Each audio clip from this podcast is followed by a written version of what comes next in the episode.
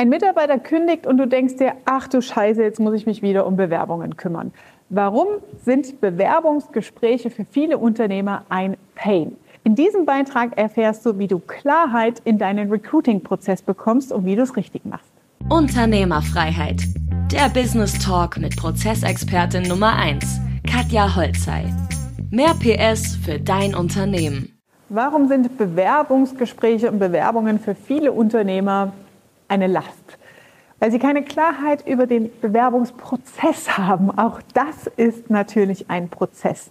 Wie geht man grundsätzlich vor? Das allererste, was du natürlich brauchst, ist eine klare ja, Stellenbeschreibung. Was soll die Person tun? Ja, es hilft nichts, einfach medizinische Fachangestellte auszuschreiben und dann zu hoffen, dass da die passende Person da ist. Also du solltest schon sehr konkret wissen, welche Aufgaben soll die Person machen und welche potenziellen Aufgaben sollte die Person in der Zukunft auch machen, also auch aus einer Personalentwicklungssicht. Weil ganz oft erlebe ich Unternehmer, die verpassen Bewerber, wo sie sagen, hm, das ist mir ein bisschen zu teuer, das ist eigentlich äh, zu viel für die Stelle, die ich gedacht habe. Und in einem Jahr später brauchen sie eigentlich genau diese Praxismanagerin zum Beispiel mit Führungspotenzialen, die den ganzen Laden managt für dich ja, und noch ein bisschen mehr Verantwortung von dir abnimmt. Also das Erste ist, du musst natürlich wissen in deinem Personalentwicklungsplan, welche Stellen brauchst du jetzt und welche tendenziell in, die, in der Zukunft. Sodass du die geilen Bewerber, die guten Bewerber, dass die dir nicht durch die Lappen gehen und du richtig recruitest. Denn so eine Potenzialmitarbeiterin, wenn du auch sagst, ja, die ist erst nächstes Jahr, vielleicht brauche ich die, bis die gekündigt hat, bis die eingearbeitet ist, da ist doch schon locker ein halbes Jahr rum, bis die überhaupt da ist. Und dann verhandelst du halt entsprechend mit dem Gehalt und den Bonusvereinbarungen, dass sie dann in einem Jahr auf dieser Position ankommt im Zielgehalt und pufferst diese Überbrückungszeit natürlich auch monetär ein Stück weit ab. Ja, du musst natürlich auch Klarheit haben, was soll diese Position dann bringen, ja, um es auch spannend für den Bewerber zu haben. Also der allererste Schritt im Bewerbungsprozess ist immer, dass du sehr klar weißt, was sind die Tätigkeiten. Nicht nur über das Stellenprofil, sondern auch, was ist der kon konkrete Tagesablauf für diese Person.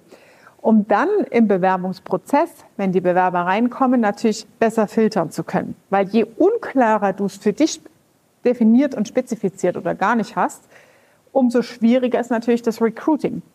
Und wir wissen alle, die eierlegende Wollmilchsau gibt es natürlich nicht. Das heißt, wenn du deine einzelnen Einheiten und Fähigkeiten in den Prozessschritten deines operativen Unternehmens und Tätigkeiten klar definiert hast mit Stellenbesetzungen, dann kannst du natürlich auch viel besser abschätzen, welche Stärken brauchst du für welche Stellen. Der nächste Schritt ist dann natürlich im Recruiting, man sagt das, eine Longlist und eine Shortlist zu erstellen. Eine Longlist bedeutet grundsätzlich im allerersten Filterschritt, wer kommt denn grundsätzlich so in Frage? Ja, das sind dann Qualifizierungsthemen, die deine Filter sind. Das sind Erfahrungen, das sind vielleicht auch Berufserfahrungen nach Jahren, bestimmte Besonderheiten, auf die du Wert legst, wo du sagst, das ist der erste Filter.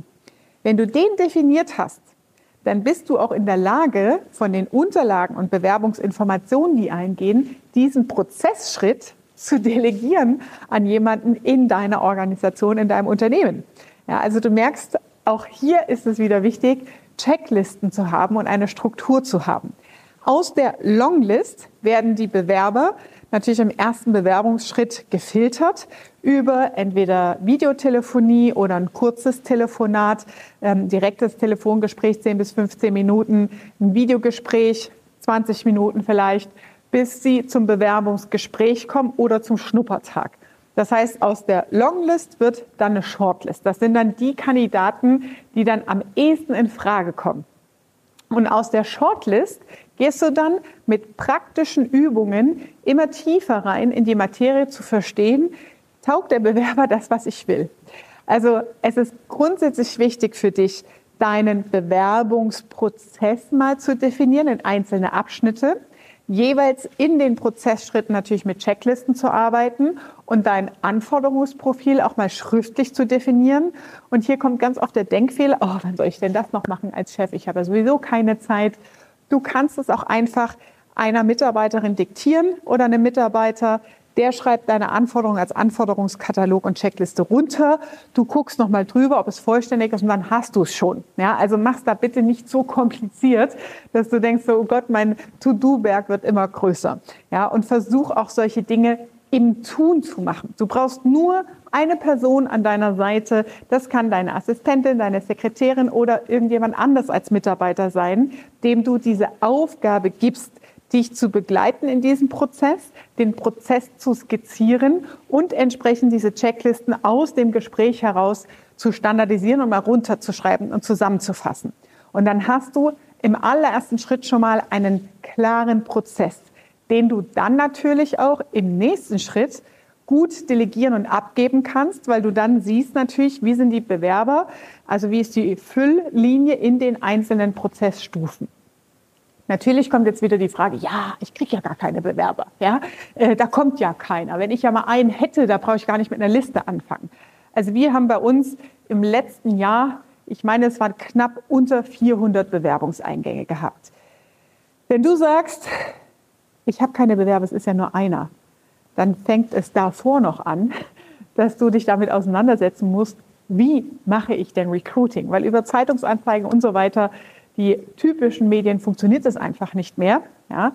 Das bedeutet, es ist extrem wichtig, dass du dich darüber mal weiterbildest, welche Möglichkeiten gibt es denn heutzutage überhaupt Bewerbungseingänge zu bekommen, damit du dann entsprechend filtern kannst. Also hab Klarheit für dich und setz diesen Bewerbungsprozess auf, Longlist, Shortlist und dann in die Schnuppertage mit Übungsaufgaben rein.